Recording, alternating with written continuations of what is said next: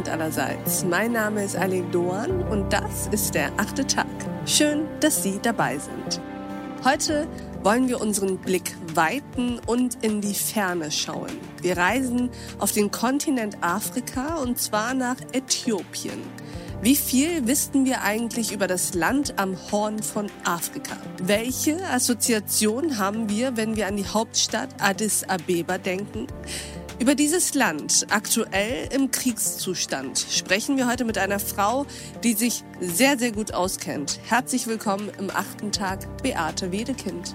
Ich freue mich sehr, dass ich heute Abend hier bei euch sein kann. Ich freue mich auch sehr, Beate. Und Willst du dich uns kurz vorstellen? Mache ich gerne. Ich bin, ich muss es einfach am Anfang sagen, weil ich sehr stolz darauf bin. Ich bin fröhliche 70 Jahre alt und war vor 45 Jahren zum ersten Mal in Äthiopien, habe dort gearbeitet. Da war ich noch Bankkauffrau und Logistikassistentin beim Deutschen Entwicklungsdienst.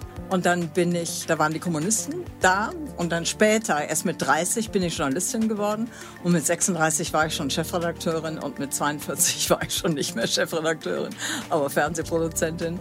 Und arbeite seit Chefredakteurin der Bunten, von Bunte und von Elle und von Ambiente und mhm. so. Hatte auch eine eigene Talkshow bla bla bla. Aber ich habe einfach beschlossen erst mit 55 und dann mit 60, tatsächlich mir ein neues Leben wieder aufzubauen, nämlich da, wo ich einfach merke, dass meine Expertise und mein Know-how auch geschätzt werden, nämlich bei jungen Leuten in Äthiopien. Lass uns mal über Äthiopien sprechen. Im Moment ist es ja wirklich schwierig, was da passiert. Wirklich auch zum Teil grauenvoll, das mit anzusehen. Du, die du ja auch sehr, sehr oft tatsächlich da bist. Wir können von Glück sprechen, dass wir dich gerade überhaupt hier in Deutschland bei uns haben. Erzähl uns, was dort passiert. Ich möchte erstmal sagen, dass ich eine solche Situation, wie sie sich jetzt in Äthiopien darstellt, dass eine Ethnie die andere Ethnie bekämpft, dass Leute, die Macht verloren haben, besessen davon sind, die Macht wiederzugewinnen.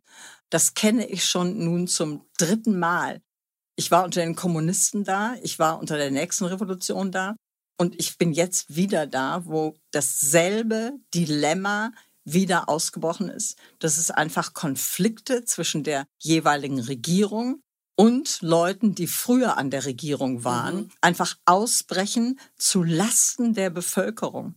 Was aber schwierig ist an der jetzigen Situation, du hast es auch gesagt, ein Land im Krieg, in Äthiopien herrscht ein Ausnahmezustand jetzt im ganzen Land, weil die, die kriegerischen Auseinandersetzungen vom Norden langsam in den Süden wandern, aber von Milizen, jungen Männern, die einfach dafür bezahlt werden, dass sie Unruhe stiften und dass sie auf Menschen schießen, dass sie Frauen vergewaltigen und dass das alles den falschen Leuten in die Schuhe geschoben wird. Und dabei bleibe ich dass das die falschen Leute sind, weil ich einfach so gut vernetzt bin, dass ich einfach mehr Einblick habe in die jetzige Situation. Gib uns mal diesen Einblick. Also erklär uns mal, erstmal, ich kann mir vorstellen, dass das kompliziert ist und einen Rahmen eines normalen achten Tags sprengen könnte. Aber wir wagen es jetzt trotzdem, weil wir wollen ja lernen. Gib uns mal eine Übersicht, erstmal, was aus deinen Beobachtungen heraus der Konflikt gerade ist, mit welchen Parteien und worum es geht. Der Konflikt ist zwischen einem mittlerweile demokratisch gewählten Premierminister, der 44 Jahre alt ist, vorher Parteimitglied der jetzigen Feinde gewesen ist. Mhm. Die heißen TPLF und waren 28 Jahre lang die Hauptpartei der Regierung und sind deswegen nicht mehr an der Regierung, weil einer von ihnen zu schwach war, das Land zu leiten und zurückgetreten ist. Und dann ist dieser junge, damals 42-jährige Dr. Abiy Ahmed bestimmt worden vom Parlament, der Premierminister zu sein, bis zur nächsten demokratischen Wahl. Die hat jetzt stattgefunden. Und diese früheren Regierungsmitglieder, Entschuldigung, ich kenne einige persönlich, korrupt bis unter die Fingernägel, unglaublich, die haben einfach nicht eingesehen, dass sie sich jetzt einem der ihren unterordnen sollen, mhm. den sie aber nicht mögen. Warum nicht? Der war halt bei der letzten Revolution, 1991, war er Schüler und hat mitgeholfen gegen die Kommunisten in der Stadt Addis Abeba. Zu, sag mal, die Straßenverhältnisse zu checken. Wo kann der Nächste, wo kann der Revolutionär Meles Zenawi, wo können die einziehen? Also der war ein kleiner Revolutionär als Schüler, hat studiert, war beim Militär, und ist mit 32 Minister für Innovation and Technology geworden, weil der einfach ein Überflieger ist. Also ein intelligenter junger Mann, der den Anschluss an die Zukunft will. Dann hat er weiter studiert und war dann später, 2018, einer der drei Kandidaten, der zur Wahl stand, der Nachfolger von dem zurückgetretenen mhm. Premierminister zu werden. Und der ist halt gewählt worden vom Parlament. Die anderen aber, die jetzigen Feinde. Seine ehemalige Partei. Seine ehemalige Partei, die haben den nicht anerkannt, weil sie sich eigentlich einen anderen gewünscht Verstehe. hatten, nämlich einen von denen. Der hat aber verloren. Der hat verloren, der ist nicht gewählt worden. Und seitdem gibt es einfach eine Feindschaft zwischen diesem dann auch noch mit dem Friedensnobelpreis ausgezeichneten. Der hat sich mit Eritrea mhm. versöhnt nach vielen, vielen Jahren. Und dafür hat er den Friedensnobelpreis bekommen, aber auch, weil er die Regierung mit 50 Prozent Frauen besetzt hat, weil er politische Gefangene freigelassen hat, weil er Oppositionelle wieder ins Land zurückgeholt hat. Also ein richtiger, fortschrittlicher, junger Politiker. 43 war der damals.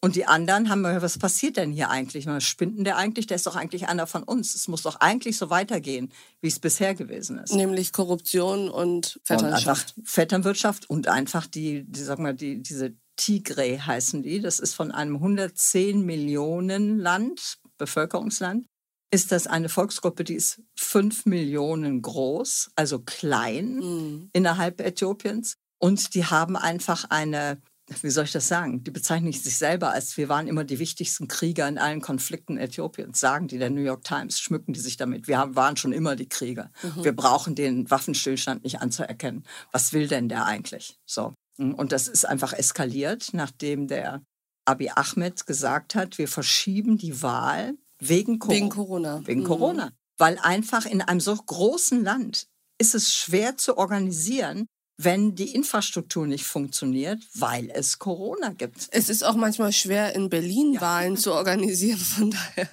habe ich dafür nun wirklich Verständnis in Äthiopien. Ja, und da, deshalb haben sich diese Tigre, TPLF, die mm. früher die wichtigste Partei der Regierung waren, haben gesagt, äh, äh was will denn der? Äh, wir wählen bei uns in unserem nördlichen Teil trotzdem, also gegen die Zentralregierung. Das ist so, als ob Bayern ja. wählen würde, wenn Berlin eigentlich sagt, nein, wir verschieben die Wahl wegen Corona. Und dann hat es eben, das war der erste Konflikt, der aber losgelöst worden ist von denen, die jetzt mhm. sagen, mhm. das hat alles dieser AB Ahmed angezettelt. Und dann haben die in der Nacht vom 4. auf den 5. November 2020 haben Milizen von diesen Nor im Norden Tigray, die sind natürlich nicht anerkannt worden von der Zentralregierung, also als die, die Wahlen gewesen sind, haben die, ich sage immer wie bei uns, die haben einfach die Federal Army angegriffen, nachts, also die Bundeswehr mhm. angegriffen und haben mehrere hundert Soldaten erstochen getötet, verletzt und die Waffen gestohlen, um mit diesen Waffen in den Norden zu gehen, um, um zu sagen zu können, die Nationalarmee, die kämpft gegen uns. Und in Wirklichkeit hatten sie die Waffen der Nationalarmee äh, gestohlen. Und das ist keine Fake News. Das ist bewiesen. Das hat Amnesty International festgestellt. Das ist alles so, wie es ist. Und die Schurken sind jetzt diejenigen, die sagen, die nicht einsehen, dass sie äh, das Land nicht zurückbekommen und sagen, wir marschieren jetzt in Addis Abeba ein.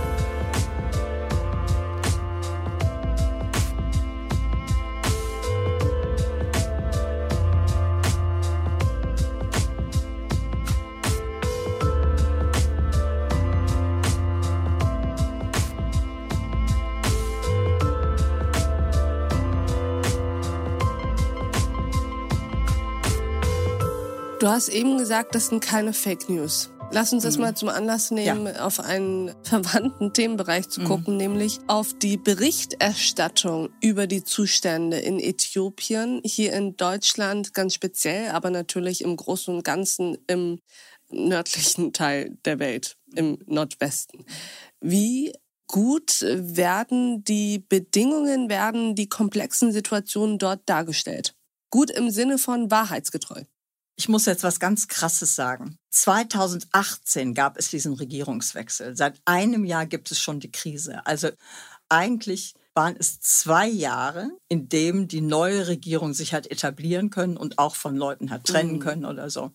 Alle Journalisten, die jetzt schreiben, wie soll ich das sagen? Die haben die besten Kontakte zu denen, die 28 Jahre lang an der Regierung waren und nicht zu denen, die jetzt im Moment an der Regierung sind. Also ein großer Informationsfluss geht immer noch von der alten Junta aus. Und das ist auch nachweisbar aber natürlich kann man das auch so interpretieren, dass die eigentlich Recht haben. Also warum wechselt der Abi Ahmed, äh, warum wechselt der so viele Leute in den Administrationen aus und so? Und die akzeptieren den einfach nicht. Die haben den jetzt auch offiziell, haben die gesagt, in Washington haben die sich versammelt und haben in Washington gesagt, wir akzeptieren diesen Mann nicht mehr als unseren Premierminister und wir, wir halten uns auch nicht an den Obwohl Waffenstillstand. Obwohl er durch Wahlen legitimiert ist. Ja, ja. Und Fake News, sag ich jetzt, es ist halt sehr, sehr schwierig. Aber auch nachgewiesen ist, dass die TPLF Hunderttausende von Twitter-Accounts etabliert hat, die Leute bezahlt, dass sie die Nachrichten weiter verbreiten über ihre Twitter-Accounts, die letztendlich Common Sense sind aus der, aus der Richtung der TPLF. Und das ist eine Masse von Accounts und von Nachrichten, die da gestreut werden. Und niemand weiß mehr so richtig, was es eigentlich war und was es mhm. nicht war. Und Regierungserklärungen werden per se weiß man bei uns auch, von, der, von den Journalisten, von mir auch. Also dann sage ich, ach, das ist eine Pressemitteilung der Regierung. Das nimmt man nicht, manchmal nicht so richtig ernst, weil man lieber selber recherchieren Na möchte. Klar. Aber man konnte nicht selber recherchieren, weil oben im Norden wirklich Kriegszustand war. Kriegszustand. Da gehen die das Journalisten. Das heißt, was war die Folge dann daraus? Die Folge war daraus, dass eben tatsächlich seit Monaten Dinge berichtet werden. Der eine schiebt dem anderen die in die Schuhe und der andere dem wieder zurück. Und mhm. keiner weiß genau, wer hat jetzt angefangen, die Frauen zu vergewaltigen. Wer hat dafür gesorgt, dass die Versorgung nicht in den Norden kommen konnte. Die Regierung sagt, wir haben erstens Geld gegeben, um die Nahrungsmittel zur Verfügung zu stellen Unsere Trucks, Lastwagen sind gestohlen worden und sind missbraucht worden für Transporte mit Waffen. Gibt es aber Fotobeweise. Aber die werden nicht gedruckt und die werden nicht auf CNN werden die einfach nicht gezeigt. Lass aber ich bin einsam, also ich mhm. bin parteiisch, muss ich ganz ehrlich sagen. Aber ich bin auch deshalb parteiisch, weil die Freunde, die ich in Äthiopien habe, haben zum ganz großen Teil in den 28 Jahren der Regierung von dieser TPLF die sind unschuldig im Gefängnis, haben die gesessen. Die haben keinen Prozess bekommen. Die sind angeklagt worden der Korruption, obwohl die TPLF selber korrupt war. Und das Leid, das unter der Regierung besonders im Mittelstand verbreitet wurde, können wir uns gar nicht vorstellen. Lass uns mal versuchen, jetzt daraus herauszuziehen, was das jetzt für uns bedeutet.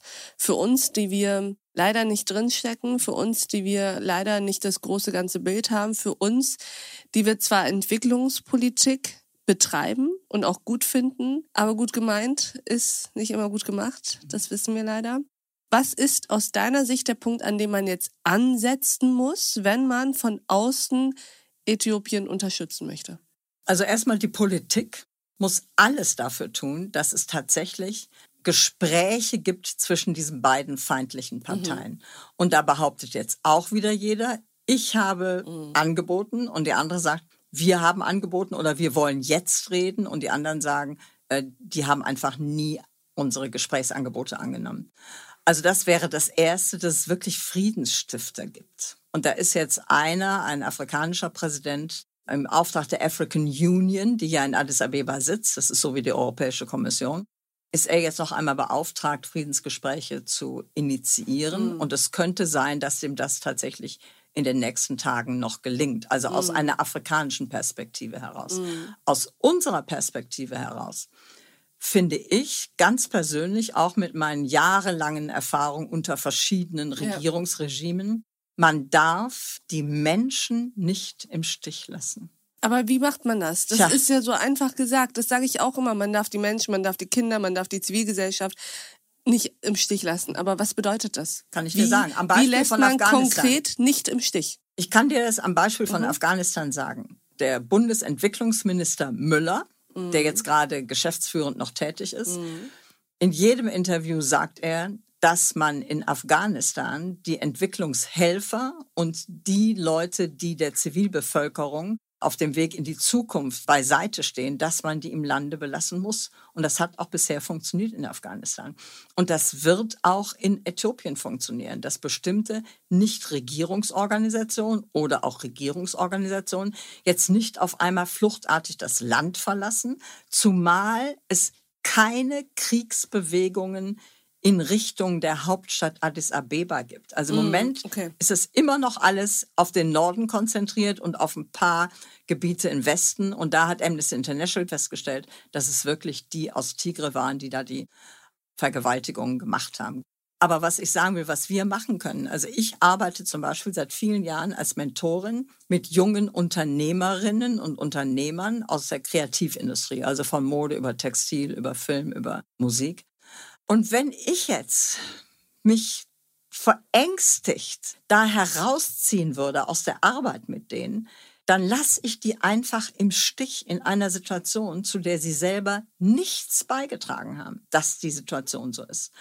Und wir reden immer alle von Fluchtursachen. Aber Fluchtursachen können auch sein, dass die junge Generation in diesen Ländern, die gerade anfingen zu prosperieren, oder einfach eine, ein, sich an eine friedliche Situation zu gewöhnen, wenn die auf einmal von der Weltgemeinschaft im Stich gelassen werden, weil ein ethnischer Konflikt einer ehemaligen Regierung das Land durcheinander bringt, das geht einfach nicht.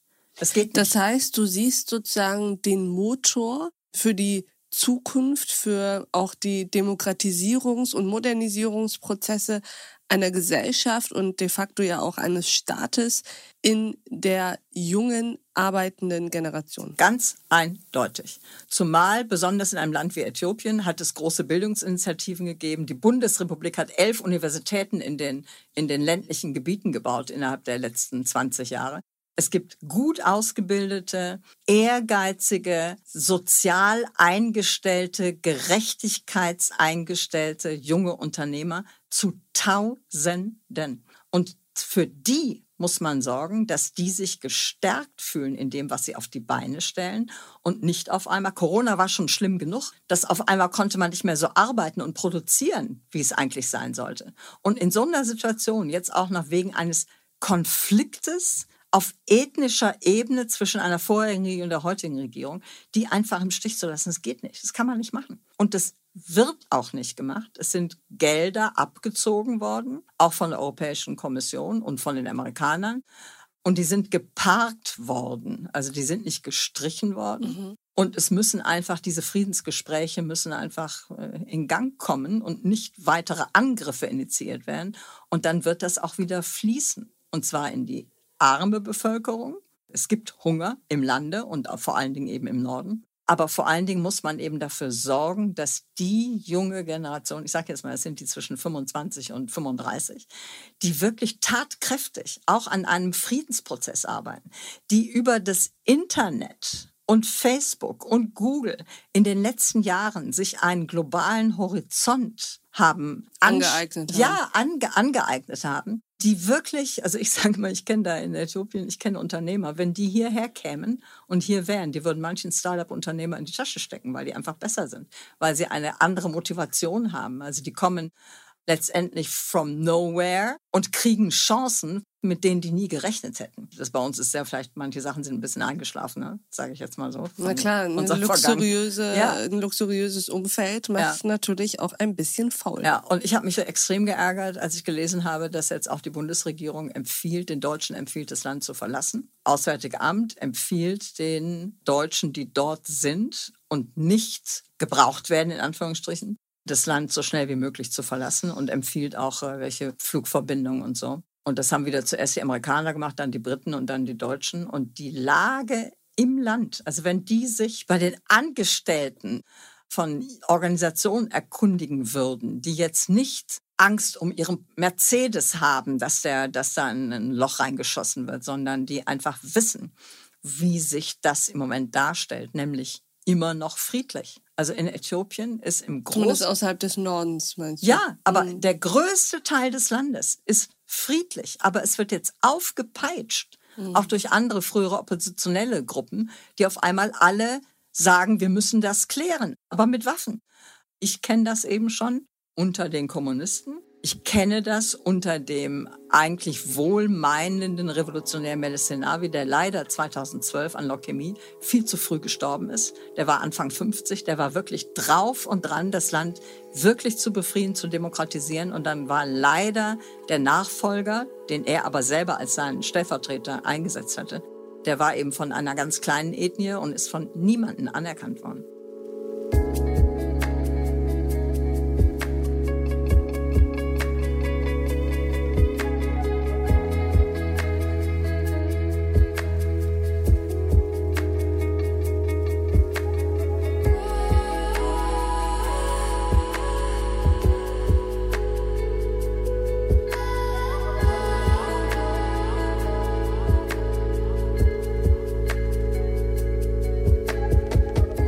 Wie oft, Beate, bist du eigentlich in Äthiopien, beziehungsweise wie teilt sich deine Zeit so auf? Also es gibt Jahre, da war ich wesentlich mehr in Äthiopien. Mm. Und es gab Jahre, da war ich mehr auf Ibiza. Zum Beispiel, ich hatte Corona mm. und ich war 14 Monate an einem Stück auf Ibiza. Ich war in meinem ganzen Leben noch nie 14 Monate an einem Stück mm. da.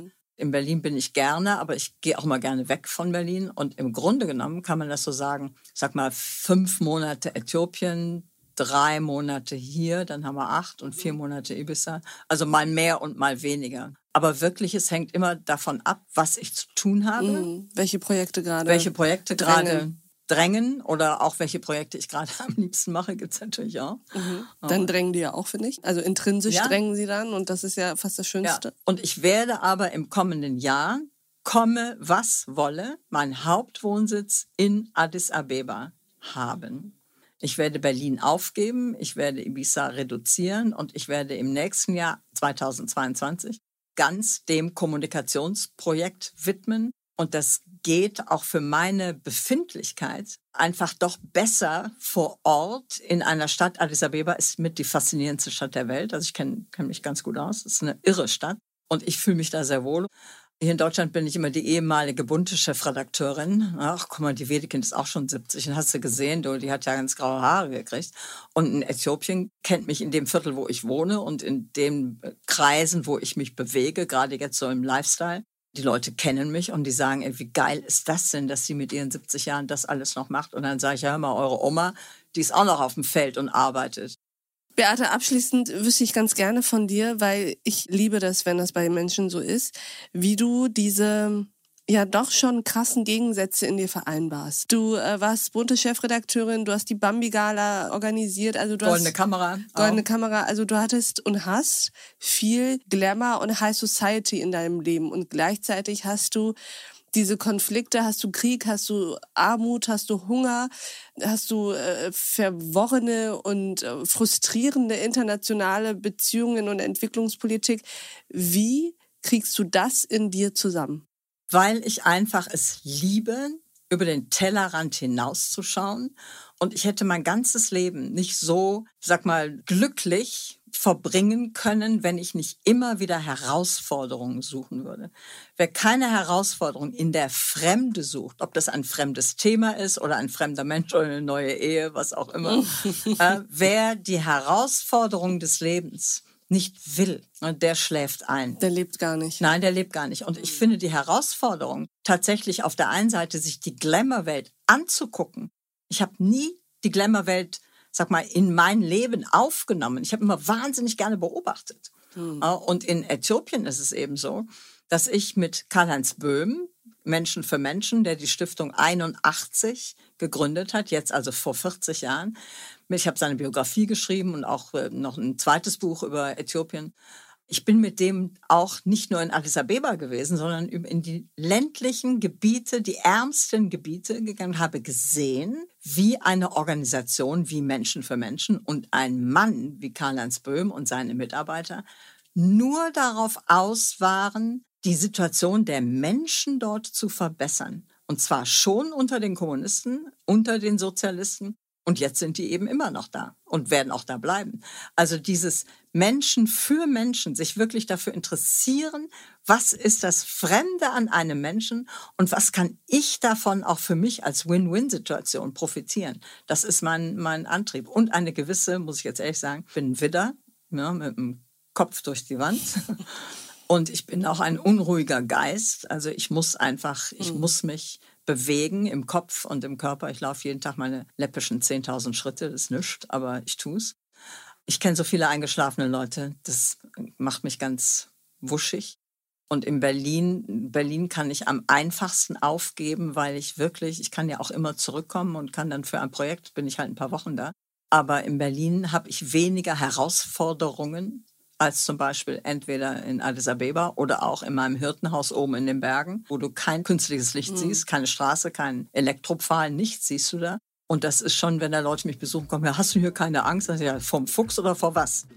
Ich brauche die Gegensätze und ich glaube auch, dass jeder gucken sollte, dass er in seinem Leben äh, die schönen Seiten, aber auch die Schattenseiten sieht und die versucht in sein Leben aufzunehmen. Ich würde sagen, dem ist nichts mehr hinzuzufügen. Aus Berliner Sicht muss ich sagen, ist es schade, dass du gehst, dass du deinen Sitz hier aufgibst.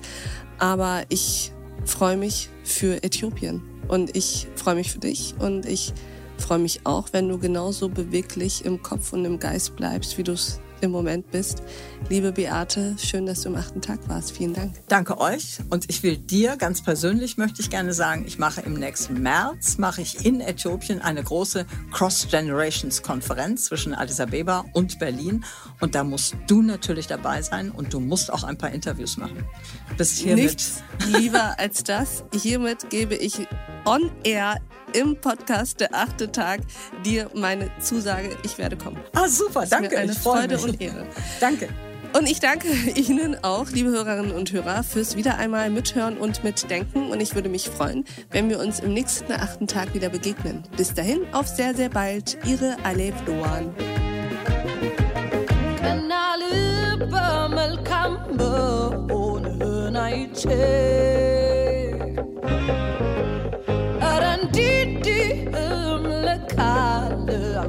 your name. Turbo duce, sun ta.